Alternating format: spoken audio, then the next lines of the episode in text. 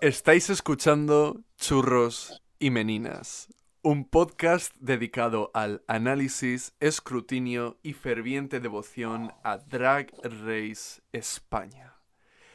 Y por fin, para celebrar el episodio del Snatch Game, un episodio más esperado, voy a introducir primero a una persona que como yo somos expertas en fingir ser quien no somos, porque así nos pasamos toda la adolescencia. Aquí está conmigo Xavier Fernández.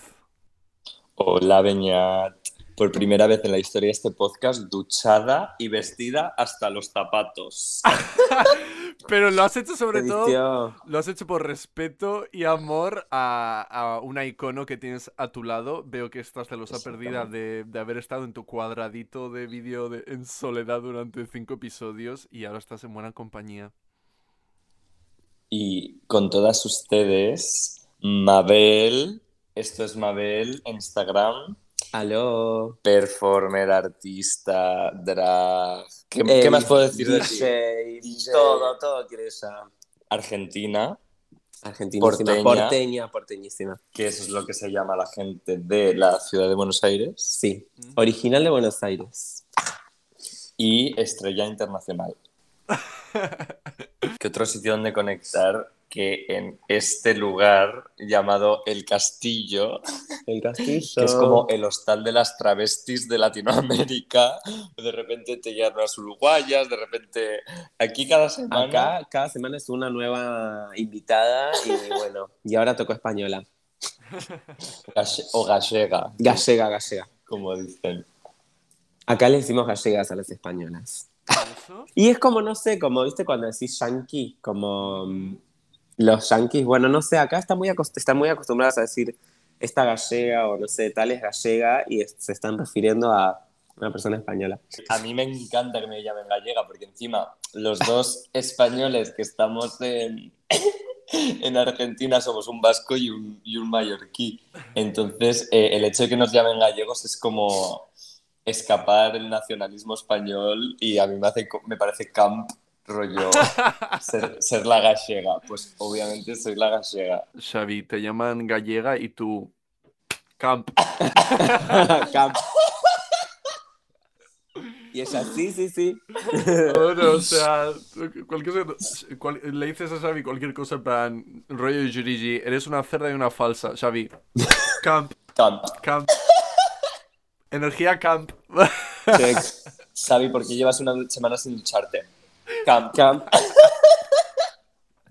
Así que, Mabel, antes de empezar, un pequeño kiki. ¿Desde cuándo produces arte? Period. O sea, mm, yo siento que desde hace 3, 4 años que empecé a decir, mm, no, yo no soy todas estas cosas, yo soy artista. Ah, como el momento en el que vos decís, "Mm, no, yo no soy, no soy Barbie abogada, no soy Barbie no sé qué, no soy Barbie no sé qué, soy, soy Barbie artista. Bueno, Em, y en ese momento fue como, nada, ya, como que todo lo que haga tiene que tener ese marquito conceptual, ese marquito y... Y bueno, y ahí como que me abría el gran universo de, bueno, que, ¿cuál de todas las artes querés ser? Decía. Eh, empecé como artista drag, después como que, me, como que el drag lo moví bien hacia como la performance, digamos. Ya como para mí hacer drag era como solamente un contexto para la performance. Y para mí ahora también el drag es como una herramienta para mí dentro de la performance. O sea, yo me considero performer y, y el drag como herramienta, digamos. Y después empecé como a pensar en mi performance junto con el video y a hacer video. Em, Expuesto actualmente en la Bienal de Arte Joven de Buenos Aires. Que no se diga.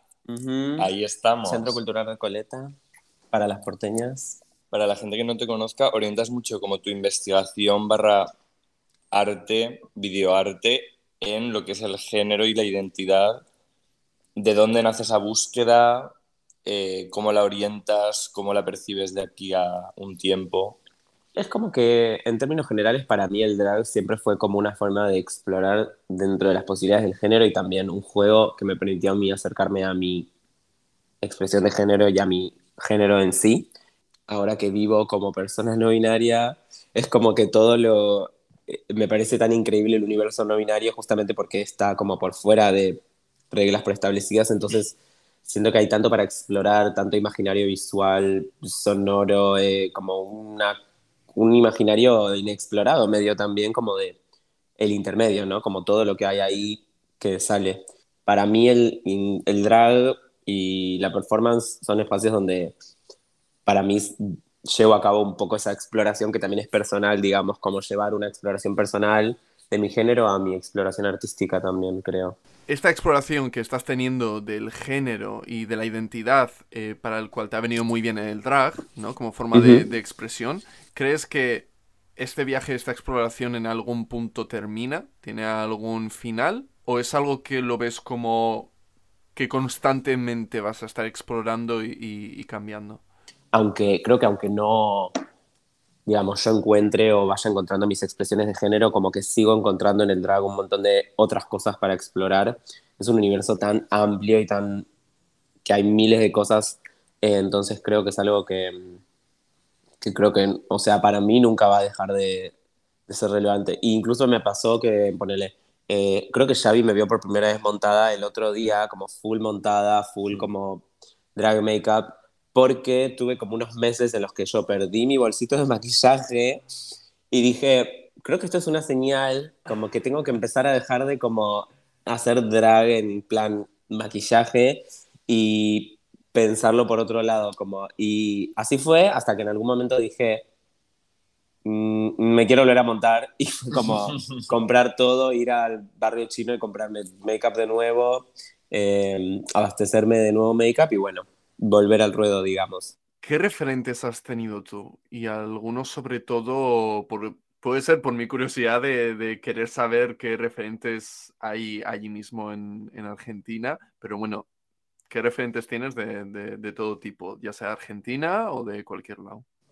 Bueno, uno de mis referentes, que es una artista que no es muy conocida, pero que a mí me cambió absolutamente, es una artista trans de acá, una performer que falleció hace unos años, que se llama Effie Beth um, y que tenía un blog y laburó como en 2000, de 2010 a 2015, 2008 a 2015 más o menos en eh, foto performance y en su blog eh, y es muy increíble su trabajo, es muy político y muy como tiene trabaja mucho con la idea de la sangre y la idea de la menstruación, pero de una forma súper atrevida y para mí ella siempre fue como muy referente en cuanto a su forma de hacer performance y entender el espacio público, me parece hermoso.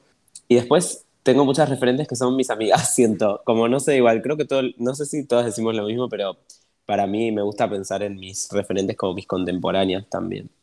Eh, con la que arranqué como a hacer drag en, en, la ciudad de La Plata fue con una gran amiga, Claudia Fuego, eh, que tiene una forma de entender el drag que la atraviesa muy desde su dolor y desde como sus, sus, esos, sus dolores internos eh, y traslada eso a su imaginario como visual y a todas las monstruosidades que crea. Y ella me parece increíble, fascinante.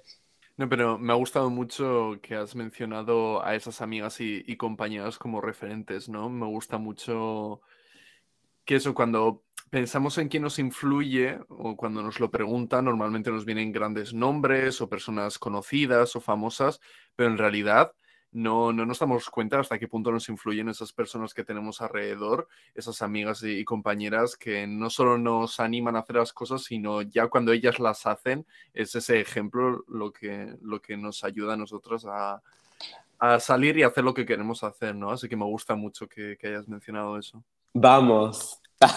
A tope. Estamos en el episodio 5, que es el episodio del Snatch Game. Y antes de entrar al juego, tenemos que mencionar cómo acabó el anterior.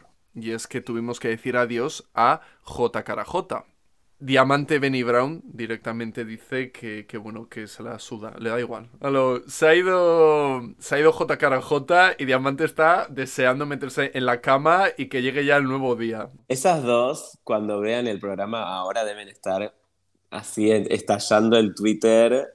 O sea, viendo todo lo que se dicen a sus espaldas en el confessional, claro, ¿no? Porque no se han dicho nada. No se dijeron cara. nada.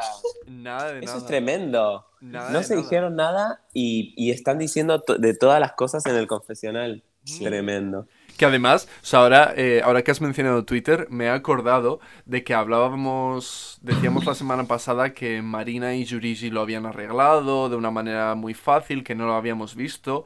Bueno, pues si entráis en Twitter, la cosa ya no está tan bien.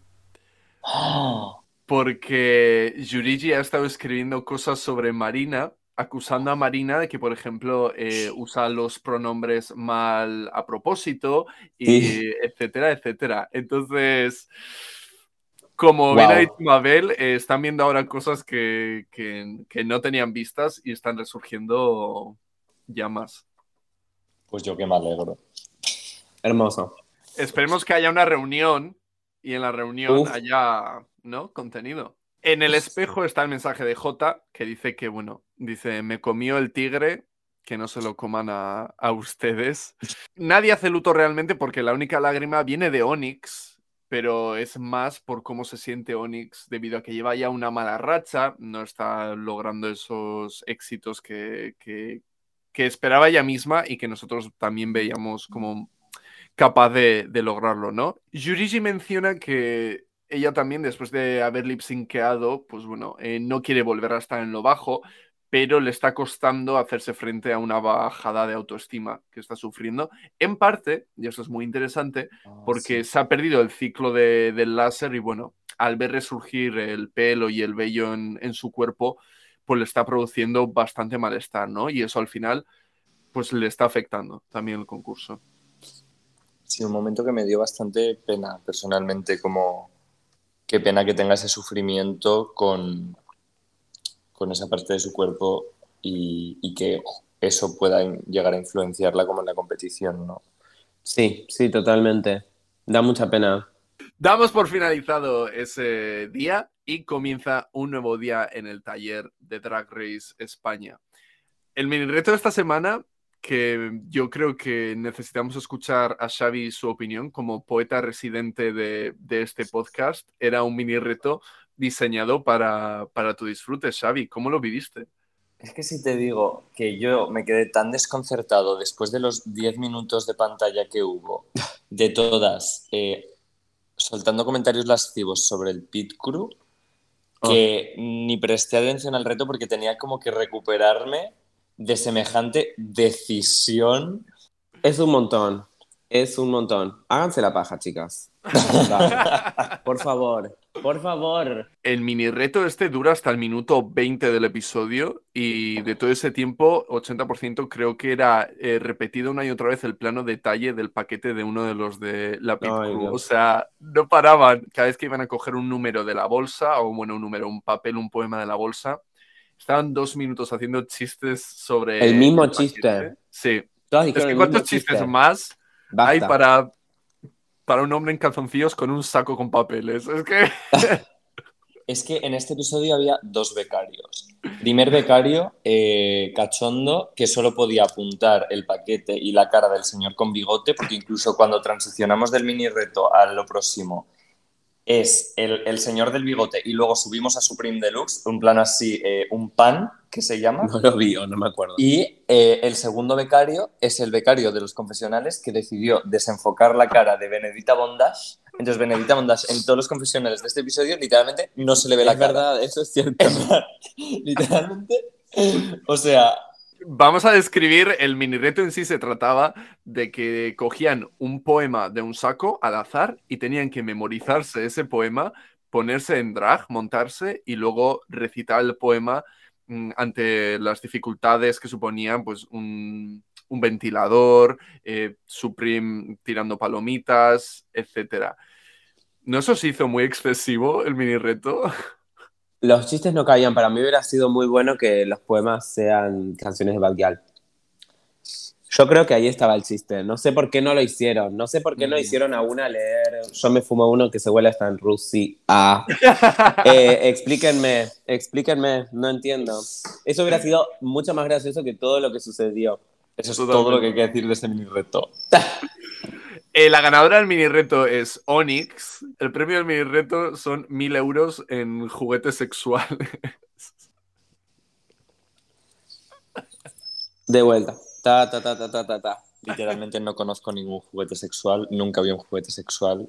no sé qué es un juguete sexual ni para qué sirve un juguete sexual, entonces no entiendo este premio. Yo era monadillo. Eh, Xavi, ¿en qué preferirías- Oversharing. en qué- Xavi, Otro día más. ¿Qué hago? ¿Tu premio cuál sería? ¿Mil euros en qué? Mil euros en una vajilla de ensueño, en un gotele divino en el salón de mi casa, en un retrato virtual gigantesco de Aitana. Igual los dildos los acepto, decía. Yo sí acepto los dildos, me parece un buen regalo. regalo Ah, pero a mí me encantaría un- unas braguitas como de caramelitos. Ah, eso sí, como que todo lo que sea como ropa interior. Bueno, esas sí, como en el sex shop tienen unas, unas ropas interiores preciosas. ¿Por qué es esta información? Vamos con la presentación del Maxi Reto y es que por fin ha llegado el Snatch Game, eh, un reto que, bueno, en la edición anterior nos dejó buenos momentos, como fue eh, las del baptisterio romano que, que hizo Sagitaria, eh, aunque la victoria fue un poco controversial, en mi opinión, que fue la mm, Isabel Díaz Ayuso de, de Killer Queen, pero bueno, Mm. en general fue, yo creo que fue un buen Snatch Game hace un año. Veremos este año lo que traen. Y ya Supreme Deluxe comienza a hablar uno a uno con, con ellas para ver qué opciones tienen. Por lo general va todo bastante fluido, excepto dos momentos que tenemos que comentar. Y por una parte está la confrontación. Porque no hay temporada sin confrontación de que a dos se les ha ocurrido hacer la misma. Y estamos hablando de em, Onyx y Jurigi, que ambas quieren hacer de las vecinas de Valencia. Y además sucedió justo cuando Supreme iba a ver, ¿no? Como a Onyx o no me acuerdo cuál de las dos. sí, porque que apareció la otra y dijo, ah, pero pará, pará, pará, en el medio se metió. Eh, fue raro, fue raro ese momento. Fue como, mm, bueno, vamos a hacer como que las dos tenían un... Seguramente alguna de las dos había de- decidido, Onyx tal vez ya había decidido que no lo iba a hacer, pero bueno, se armó ese momento como, bueno, la pelea, bla. Y luego está Drag Setlas, que mm, viene con el personaje de Carmen Lomana, pero le comenta a Supreme que Alex Guibaja era otra opción. Y Supreme le dice eso que hace RuPaul de, a ver, imítamela, ahora aquí en frío de golpe, hazme reír, a lo, hazme reír. E imita a Alex Guibaja, y bueno, resulta que, la verdad que era muy buena opción. Y entonces Supreme le deja en esa circunstancia de decir, pues tú verás, o haces la, la mala o haces la que me hace gracia. ¿Qué haríais Y- en esa situación? No, yo no entiendo la, la idea de, justo en un episodio como el Snatch Game, no entiendo esta idea de como, me voy a- voy a tomar riesgo. Es como, me parece un episodio complicado para decidir tomar un riesgo y decir, como voy a hacer algo que no me sale tan natural. Es como, amiga, no te confíes tanto. Es un episodio muy particular que tiene como un humor muy particular y que ya está muy marcado a lo largo de la historia de Drag Race.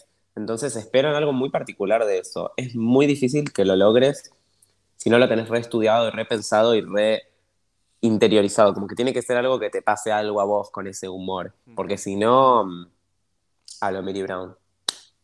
Claro, Mabel, pero ¿y si de repente alguien va a hacer el mismo personaje que tú? Ahí habría diálogo. Eh, ¿Estarías dispuesta a ceder o te aferrarías al personaje y dices, mira, como si hacemos las dos del mismo? Yo no sé por qué nunca hacen eso de las dos del mismo. Para mí sería increíble. Para mí sería muy increíble ver a dos hacer el mismo personaje de formas diferentes. Sí. Eh, nos daría, por ahí sería muy gracioso incluso. Podría dar un contenido televisivo demasiado bueno. Exacto. ¿Qué? Incluso sentadas al lado y que se mirasen en plan. El meme Spiderman este de. Sí, eres- sí. Este eres tú, este soy yo. Literal. ¿Sabes? Como que daría muchísimo juego. Entonces, sí, yo, yo sería como Mabel. Si tengo una idea y es mi idea, si otra persona tiene esa única idea también, pues las dos con ella y a tope. Vamos a ir ya al reto. Vamos a hacer un repaso rápido de quiénes son los personajes que, o las personas que están imitando. Y vamos con la primera. Y bueno, no hemos mencionado que al comienzo del episodio lleno- había un lleno. mensaje de parte del programa, porque Sharon Oh. decide imitar a Verónica Forqué. Verónica Forqué, que en el momento en el que se grabó este episodio, pues todavía estaba viva. Y, y ellos, claro, y yo creo que de hecho, porque no sé si tú, Mabel, conoces, pero bueno, Verónica Forqué estuvo en Masterchef, que fue la gran polémica, y creo que esto lo grabarían cuando Verónica ya estaba en Masterchef, porque hizo algún comentario Sharon haciendo referencia a su, a su participación en el programa, pero entonces yo creo que fue como ver esa última época de Verónica Forqué que a mí me daba mucho miedo que fuese la, la, actitud de Sharon de cualquier persona que decidiese imitar a Verónica Forqué. Y luego, bueno, la verdad que lo ha hecho muy, muy bien. Sí. Pero bueno, ya entraremos en, en la evaluación de, de, su personaje en general, pero esa es la primera que tenemos ahí sentada, es Verónica Forqué y la imita Sharon. Al lado tenemos a Yurigi haciendo de Isabel, la vecina de Valencia, que nos alegramos ya de por fin tener a las vecinas de Valencia en el Snatch Game, que era algo yo creo que súper esperadísimo. A su lado tenemos a Benedita Bondage haciendo de Miguel Bosé y la última en la fila es Onyx haciendo de Juana la Loca. Abajo tenemos a Marina imitando a Antonia Delate, que he de confesar que es una de las que están en mi lista de si yo tuviese oh. que imitar a alguien en Snatch Game España, en mi lista estaba Antonia Delate, porque al final una de las maneras fáciles de, de hacerlo bien en Snatch Game es coger a una persona con personalidad. Coge a alguien con personalidad. No cojas a alguien, rollo Carmen Lomana, que es muy sedada a la hora de hablar. Coge a alguien que es muy espontánea, muy enérgica, porque te será mucho más fácil desde ese personaje eh, interactuar más. Pero bueno, Marina, Antonia Delate, a su lado, Setlas es Carmen Lomana. A su lado está Diamante Mary Brown, que ha decidido hacer de RuPaul. Encima del RuPaul de cuarentena, el RuPaul de sombrero y antifaz. Y la última en la fila es Estrella Extravaganza, Estrella. haciendo de Paquita Salas. Y, Mabel, pregunta para ti, ¿cuáles de ellos reconocías y cuáles eran como, mira, eh, o me hacen gracia o cero? Ok, eh, a Verónica Forqué la reconocía, bueno, a la RuPaul, a la... Eh, a Paquita la conocía, no sé si alguna más la conocía, creo que ellas tres. No sé si había otra más internacional. Las demás eran todas muy, muy de la cultura. A la italiana tampoco la conocía. ¿Ella es de España? Eh, supongo que de nacimiento es italiana, pero lleva ya muchos años en España paseándose por los programas de, mm, de farándula y famoseo, porque bueno, es adinerada, se acostó bueno, se acostó, estuvo con el Conde que era otra personalidad de estos, en plan, lo dicho, adinerados, etcétera. Y, y, de hecho que tenía bronca con Carmen Lomana y yo dije, mira, ya tienen algo con lo que jugar Marina y Setlas, pues. Y no pasó. No pasó. Eh, no, y también a Miguel Bosé lo conocía, pero no, no, no conocía toda esa performance COVID eh, que fue divertida, fue muy divertida. Me, me gustó que la, lo hizo bien. Hacer de RuPaul mm, nunca funciona. Well, Nunca y sobre todo hacer de ese RuPaul como gilipollas, que es como, o sea, ¿en qué momento has visto a RuPaul como, ah, RuPolla? Como soltar como ese tipo de cosas, RuPaul siempre está como muy digna, ¿no? No sé, es sí, como... Es, raro. es, rarísimo, o sea, eh, y no sé. No, yo iba a decir que me pareció o sea, no quiero hablar solo de este tema, pero creo que ella misma lo dijo cuando, cuando le preguntaron como, bueno, ¿y por qué quieres hacer RuPaul? Y ella dijo, bueno, porque sé hablar inglés y porque soy negra. Y, y eso fue como, ay amiga, no sé, como que sentí que estaba como haciendo una elección no en base a las posibilidades que tenía, sino solamente por eso. Y se notó eso, como no agarró ninguna posible referencia de RuPaul, nada, como literalmente no hizo a RuPaul. No sé qué hizo. Fue como... Además que ni siquiera jugó con el hecho de ser RuPaul sin maquillaje, como en ese episodio específico, como que no hizo ningún chiste ni ninguna referencia porque iba así vestida, que las personas que estamos muy metidos en, en RuPaul, obviamente pillamos la referencia y a mí me hizo gracia al menos como el look que llevaba, porque me parece un momento icónico en la historia de RuPaul, como esa máscara, pero ni siquiera como... No. Estaba muy poco estudiado, muy poco, no sé, muy perdida, muy perdida. Pero es verdad que hablábamos de qué opciones tendría Diamante Mary Brown. como persona negra y ella misma lo dice en el confesionario, dice que sus opciones eran Lucrecia, que es eh, esta artista, eh, creo que cubana, que en, España yo desde luego como niño la vi con los Lunis, etcétera, que era un programa infantil de, televisión española. Y dice Lucrecia y, y, RuPaul, ¿no? Y RuPaul al menos, pues igual hasta me hago viral solo porque al final hay 20.000 cuentas en redes sociales de rollo RuPaul y pasará la historia como junto a Trixie Mattel, las dos que llegaron a invitar a RuPaul en Snatch Game. Y que al final lo dice eso, ¿verdad? Dice, yo podría haber hecho mal a Lucrecia, o podría, ya sabía que lo iba a hacer mal, entonces mejor ser viral. Lo cual fue como, no sé, es una pena, como que no, que no se esfuerce por eso. La tendría que haber echado solo por eso, decía. Pero bueno, como mm, nada, no sé. Al menos está bien eso, qué sé yo. no sé si se va a hacer viral, ni siquiera es material para viral. Es que no es nada material para viral. Yo personalmente em, vi a una Verónica Forqué que estaba muy bien, eh, una Verónica Forqué em, más tirando a su faceta actriz que esa última fase en Masterchef, aunque sí que metí alguna referencia, que si sí chef, que sí, que sí tal y cual, pero Sharon con Verónica Forqué hizo una clase magistral de interactuar con las demás y, y de no solo estar a lo suyo, sino bueno, de básicamente ganar el juego con las reglas del juego, sabiendo usarlas bien y de manera muy, muy justa. Eh, personalmente, no me gustó Yurigi como la vecina de Valencia. Yo he mm. seguido las vecinas de Valencia y Paquita Salas son mis dos religiones. ¿Vale? O sea, yo a fuego con esas dos cosas. Me sé, me sé el guion de la tercera temporada de Paquita Salas de memoria y me sé todo el vídeo, los siete minutos y pico de las vecinas de Valencia, me lo sé. Entonces, fui demasiado duro y no me gustó ninguna de las dos. Entonces yo ahí sufrí porque me estaba deseando verlo, estaba deseando una vecina de Valencia mucho más, mucho más Ida, mucho más Isabel.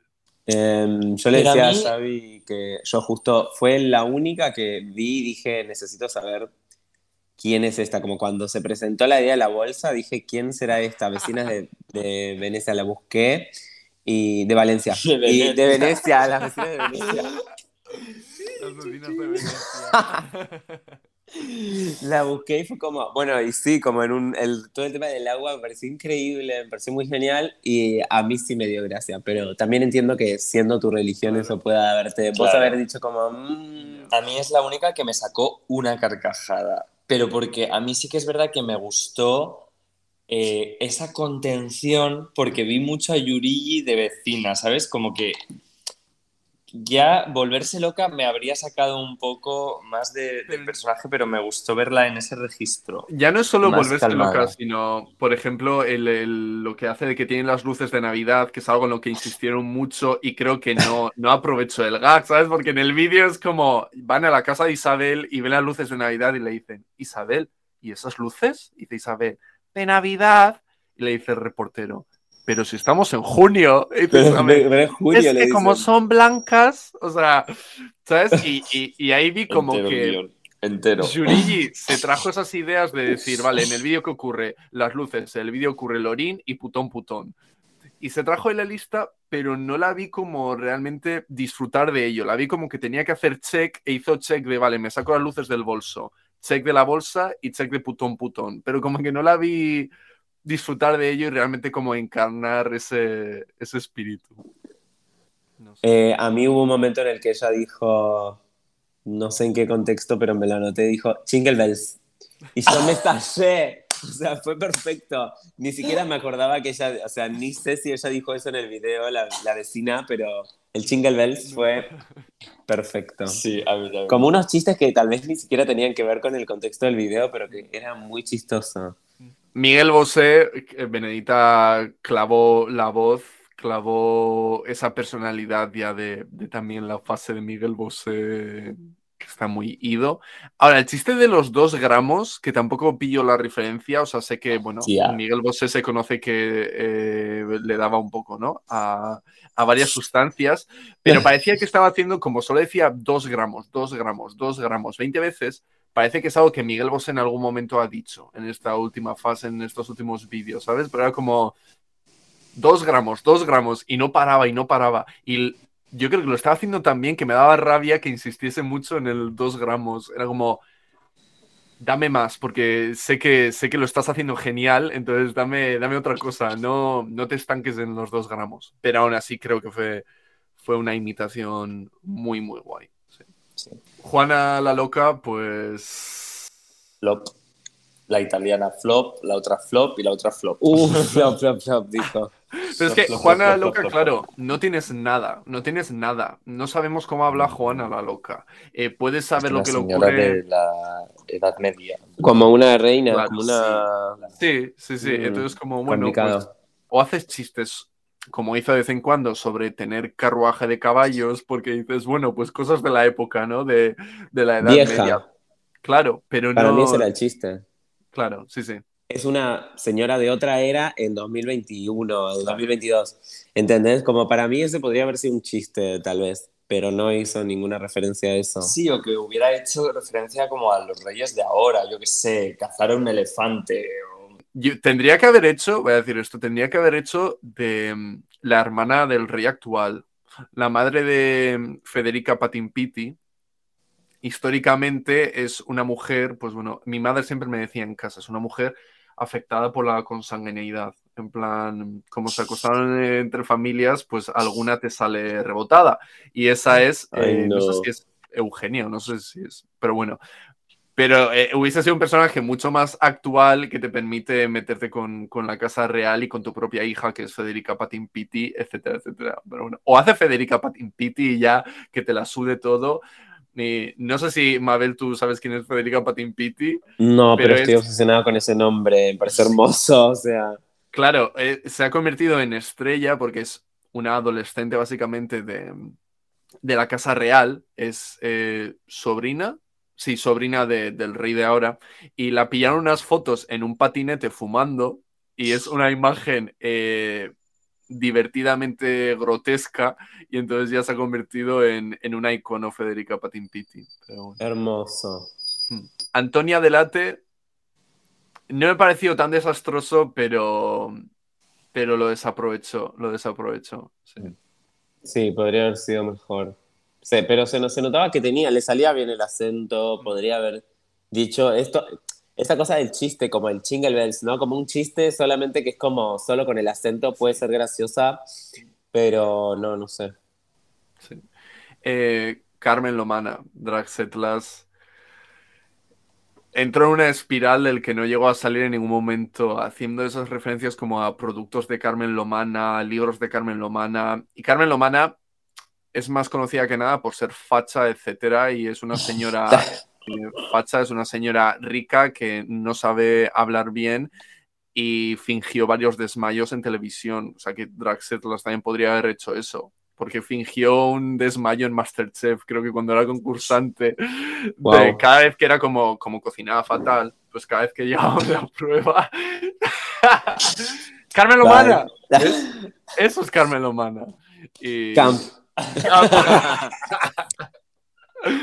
Carmen Lomana Camp. em, Paquita Salas, lo dicho, em, estaba bien, pero yo era mi religión y, ah, se quedó en un poco estancada. Y Estrella, no sé si yo soy el único que esperaba más de Estrella por la espontaneidad que tiene, el humor que tiene, el, lo fácil que se maneja en una sala, pues la presión le pudo, ¿no? ¿Qué os parece? Sí.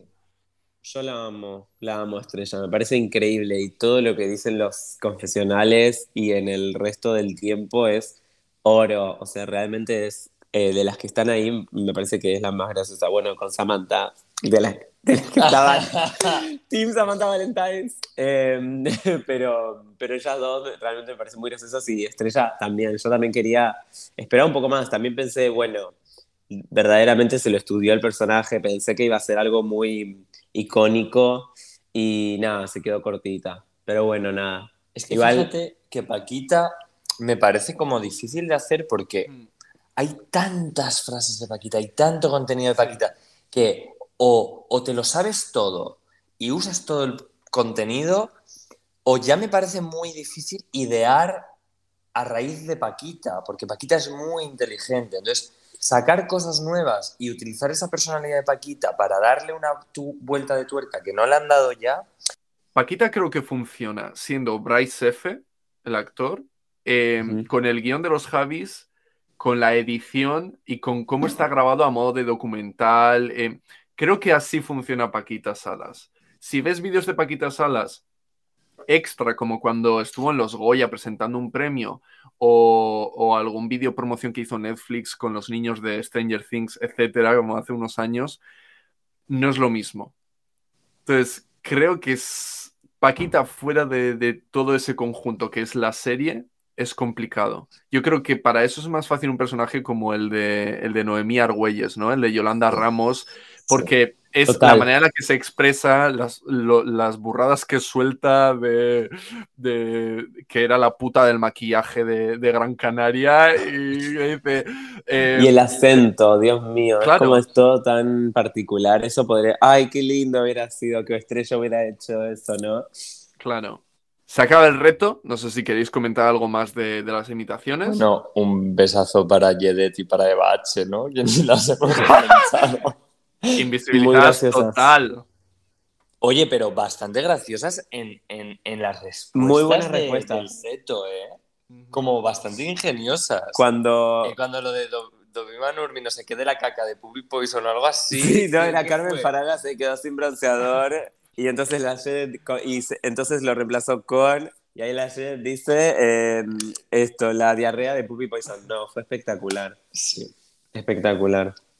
Vamos al taller al día siguiente y en esas conversaciones que tienen retomamos el tema de, de cómo se encuentra Onyx, de que sigue estando de bajón y comienza una reflexión personal sobre cómo cree que se muestra inaccesible a muchas personas, que es una persona que igual él mismo se hace difícil para que otras personas se le acerquen por, bueno, pues por cuestiones que vivimos en el colectivo, ¿no? Que, que nos hacen tanto daño que luego cuesta, cuesta no cerrarte en banda.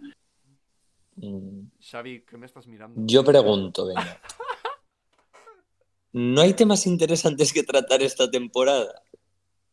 Digo, En plan, o sea, es como, vamos a echar a Onyx, así que vamos a meter una conversación que no me interesa nada, solo porque la vamos a echar, pero es que nadie habló nada más interesante. No tienes otro traumita que comentarme, no tienes, yo qué sé, es como, como que hay muchos temas. igual ya, va, ya lo van a hablar, ya van a hablar, va a haber un capítulo en el que todas digan, yo soy no binaria, yo también, yo también, entonces no binarias, eh, ya va a pasar eso, o sea, no hay que presionarlo, porque siempre meten ahí el bocadillo de, bueno, género, ¿no? Como.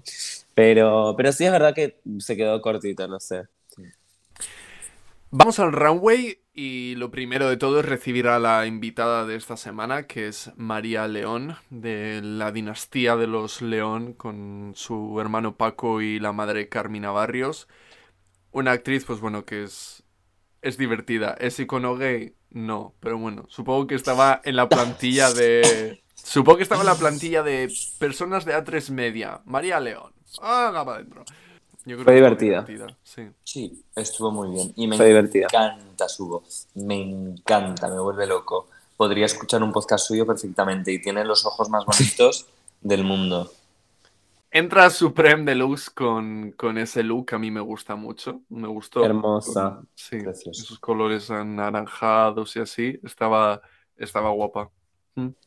Es que RuPaul está muy por debajo de ella, ¿verdad? O sea, yo como que veo cómo aparece Supreme cada capítulo y pienso, o tal vez como aparecía como Brooklyn Heights en el Canadá. Es como, ay no, qué aburrida que es RuPaul, piensa. Camaleónica. Y podemos hablar de que Lokin está medio dragueada cada episodio Ajá, también. sí. O sea, que esos maquillajes con esas perlas, me Hmm. fascinada por ella. Vamos con la primera del runway, que es Marina. El tema es muñecas. Bueno, no sé si muñecas españolas o muñecas en general. Y la primera en entrar es Marina con un look que a mí personalmente me ha gustado. Me, me gusta lo que dice de que ella se diseña, no está imitando ninguna otra muñeca, ella se ha diseñado su propia muñeca y creo que está guay el concepto de ponerse la M de Marina como si fuese peluca en la cabeza. Me gusta las botas que lleva, me gusta el body, creo que lo vende, creo que, que actúa y bueno, es verdad que comienza con esa especie de bola en la cabeza que se lo abre al entrar y deja al descubierto la cabeza. ¿Qué os parece? A mí me encantó, me pareció hermoso, me pareció re linda la idea de todas las cositas intercambiables, como jugó con el elemento de muñeca, de como, bueno, se, explotó las tetitas y después se puso los pelitos eh, que tenían el chochito, se los puso como en las axilas, o sea, fue precioso, me pareció como muy, muy lindo pensado ese momento, me gustó mucho, mucho. Y todo lo que contaba también de cómo se había ideado en su cabeza esa muñequita me pareció precioso. Me gustó. Es una motomami gigantesca. Motomami. Los colores elegidos están genial. El contraste de los blancos con los rojos en las botas, en la parte de arriba, le queda como un guante. Es Marina en su, en su mejor versión. Motomami, sí. Paren, recuérdenme esto. Motomami es el sí. sí y el no es churro. Diamante Mary Brown en referencia a la oreja de Van Gogh con la canción de Muñeca de Trapo. Claro, yo viendo la muñeca no lo, no lo pillo. O sea, viendo a Diamante yo no entendía ninguna referencia de nada hasta que ya lo dicen. Y bueno, sí que tiene esa imagen del diablo agarrándola por detrás, abrazándola pero, pero si no, yo no hubiese pillado esa referencia. Y lo que es el outfit, no me parece tan desastroso. No sé qué os parece. Xavi. Para empezar, que sigamos hablando de la oreja de Van Gogh en 2022 me da una vergüenza ajena. Una vergüenza ajena y sobre todo que le haya parecido como súper buena idea coger esta referencia, hacerse un diablo negro en papel y pegarlo sobre un traje. Xavi, tú quieres destrozar la oreja de Van Gogh de la historia musical de España, pero sin embargo, Aurin lo celebras y vas a sus conciertos. O sea, cuestionable, Xavi, cuestionable. Yo siempre apoyé a los gays. bueno, no, era más gay que la oreja de Van Gogh. Pero es que yo qué sé, yo pienso en muñeca y pienso en arca, que no entiendo por qué ninguna no ha hecho nada de arca. Mm. Coño. Sí, ninguna fue de muñeca de metal. De muñeca rara, muñecas de metal, como. Mm, es cierto. Es posible. Puede ser, A mí este look como que me pareció meh, no sé. Es un mm. churrazo para mí. Next. Para ti. Churro. Venga, churro. Drag Setlas yo sentí que estaba bien la idea, el concepto estaba interesante, em, pero la aplicación es como muy rara. No entiendo la valijita, que no tiene nada.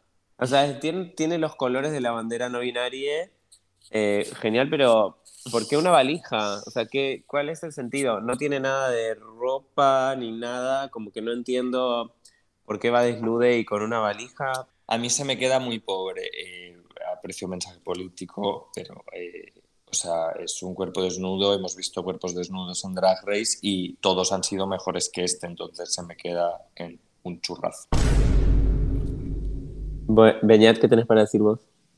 No me parece tan churrazo, o sea, porque bueno, en sí mm, me gusta como, como queda y me gusta que me hiciese dudar cuando salía yo diciendo, pero es su cuerpo, es un body que lo pinta con spray, ¿qué, qué es? ¿no? Y bueno, por lo menos como que eso me dio ciertas, cierto sentido de, calidad en esto que ha hecho. Mm. No, yo lo que pensaba que era como podría haber sido mucho mejor si hubiera jugado con. ¿Se acuerdan de ese look de Milk? Creo que era en All Stars 3, en el primer capítulo, que agarraba como los, los vestiditos de cartón y se iba como. Se sacaba y se ponía uno. Como que podría haber jugado con ese juego de no binario, como de la expresión de género masculina, femenina. Eh, andrógina con distintos vestiditos que se va sacando y poniendo arriba de ese body, pero quedó en como el desnudo no binario, como que el muñeco no tiene genital. Esa parte tampoco la pude conceptualizar bien, como de cómo es que ese muñeco es no binario, la idea de que, no sé, yo creo que quiso jugar con eso, ¿no? Con lo de la idea de que no tiene genital, entonces por eso es no binario y eso es... Pero bueno, eh, pero sí, supongo que churro. Un churro, sí. Vamos con Onyx y su vestido de muñeca más tradicional. Yo creo que ya una muñeca más que ha podido estar en, en los hogares de, bueno, quien tuviese dinero en esa época, pero bueno, en los hogares de nuestras abuelas o, o de nuestros padres, que tiene esa sombrilla, la, la, cestita, pues eso, como una muñeca a bien. Y se supone que es una muñeca de porcelana. ¿Qué os parece? A mí me encantó. Me pareció precioso, muy cute y muy como una idea re concisa y re, pero re tierna y re linda. Sí, es verla en diferentes colores, es verla en, en diferentes cortes de, de, su ropa, de su estilo, pero al mismo tiempo, de alguna forma, casa perfectamente como sí. con lo que con, percibo como Onyx, ¿no? Es como, si Onyx se sale de lo suyo, este es el nivel que Exacto, me da y es sí. un nivel elevado es un corte de falda que me parece brillante a nivel de cómo le queda esa estructura, esos volantes, los guantes, el paraguas, la manera en la que se ha maquillado, ya toda la perfo al nivel de andar por la pasarela, la peluca es increíble, todo, o sea, todo, Hermoso. cada detalle está perfecto. Yo lo que no me acaba de, de convencer es el maquillaje el rollo de que se supone que te da esta ilusión de, de, porcelana, de ser una muñeca de porcelana, pero hay algo en ese maquillaje que me parecía más como la muñeca derritiéndose. O sea, había algo en ese maquillaje que no, no me acaba, no, no veía cuál era la, la, intención del maquillaje. Sí, es difícil. Creo que también era una misión muy difícil en la que dijo, bueno, o sea, justo ese maquillaje o esa idea de imitar otro material así es re difícil en maquillaje. Motomami. Más, sí. sí.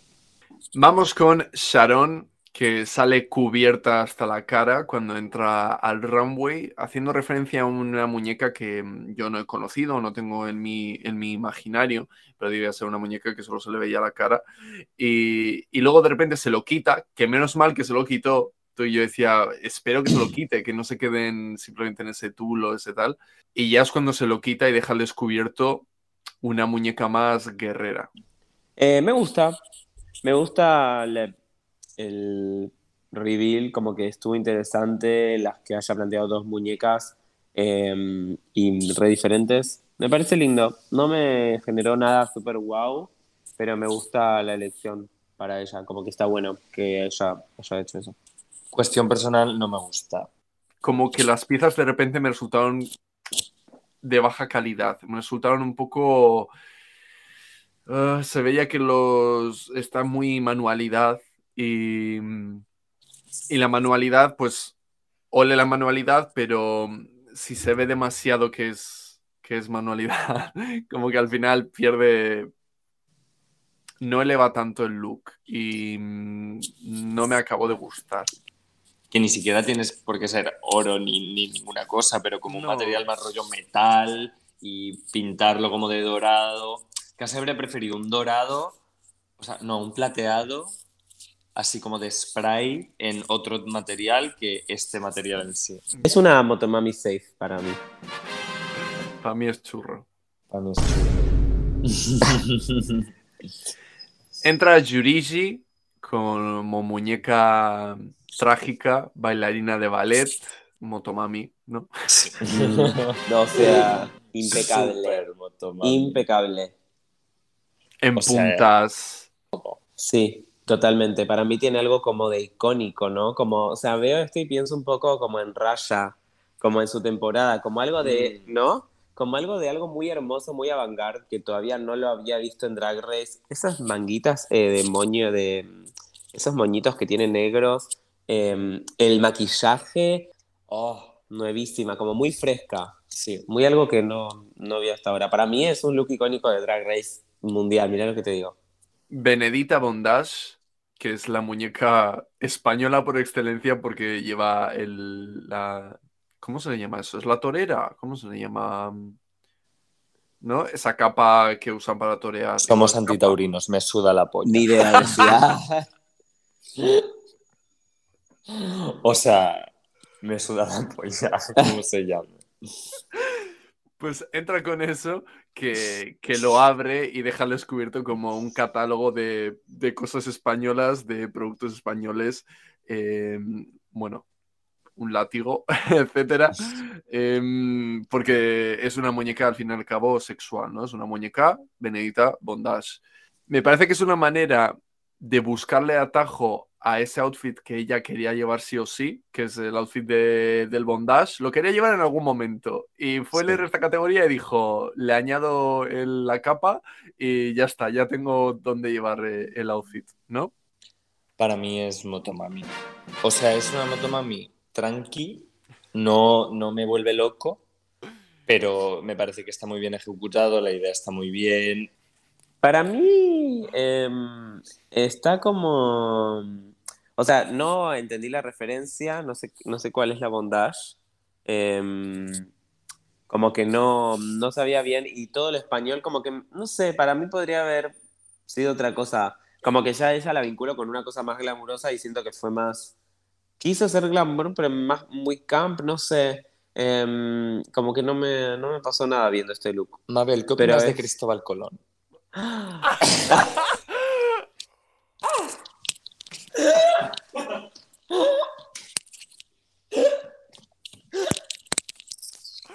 Que sería un Snatch Game maravilloso. Esto es un mensaje importantísimo para Gachiola. Gabriela, si estás escuchando esto, por favor, cuando entres y entras, Cristóbal Colón. Mm, voy Pues a churro. decir churros, sí. I'm so sorry. Estrella Extravaganza, la última muñeca. No me acuerdo muy bien, tenía también Rubil, ¿no? Entraba... Sí, Tenía un rubí increíble. muy increíble. Pues su primer look era, ¿qué dijo? Eh, una muñeca de las típicas. Como finitas de... como de flamencas, ¿no? Algo así, ¿o nada que ver? Sí, como delgaditas y tal. No sé muy bien qué dijo. No sé, pero esa máscara, tenía una máscara Tenía una gigante. cara feísima, increíble. Increíble. Yo hubiera, o sea, si ella hubiera caminado con eso o toda la pasarela, yo hubiera adorado. Me pareció increíble esa máscara. Sí. Eh, y el look que tenía abajo era muy lindo y todo el chiste del. ¿Cómo es? El Durum. El. el duro. Ay, por favor. Ay, me, me reí con todo. Sí, al Durum, el Durum, el Durum. O sea, me pareció increíble. Agitando el... Motomami. en plan- Eh, para mí es Motomami. O sea, ya salir así me dio un poco esta cosa, sí, como ultra camp, como de me suda el coño y luego lo que llevaba abajo es que estaba bien. Es Motomami. Lo que pasa es que cuando veías el segundo look buscaba como... Es muñeca de que muñeca en plan sexual, o sea, como... Claro. ¿Cómo lo ¿Qué tipo de muñeca? Sí. Ya. Ya terminado el runway, tenemos al top, que son Sharon, Benedita Bondage y Yurigi. Tenemos a las que están a salvo, que son Estrella y Marina. Y en lo más bajo están Diamante Mary Brown, Drax Atlas y Onyx. ¿Estáis de acuerdo? Súper. Sí, Creo que es la vez que más de acuerdo he estado en, sí, sí, sí. en la 100%. deliberación del jurado. Gana Sharon, que por cierto, durante todo el episodio, y supongo que es por lo de Verónica Forqué, cada vez que hablan de, de su imitación, etcétera, ponen una música, una balada, Pianito. una cosa, Ay, ni lo caché. Sí. sí, que era, era muy, muy, muy dramático. Pero bueno, gana Sharon, una victoria merecida, aunque Luke es verdad que, bueno, en fin. Y Bueno. vamos con el lip sync, que son Diamante Mary Brown y Onyx. y estoy súper en desacuerdo. Vamos, vamos a poner la balanza. Las tres lo hicieron como las mierdas. Las tres tienen looks. Una increíble y dos de mierda. ¿A quién salvas? A la del look bueno. La del look bueno, Onyx.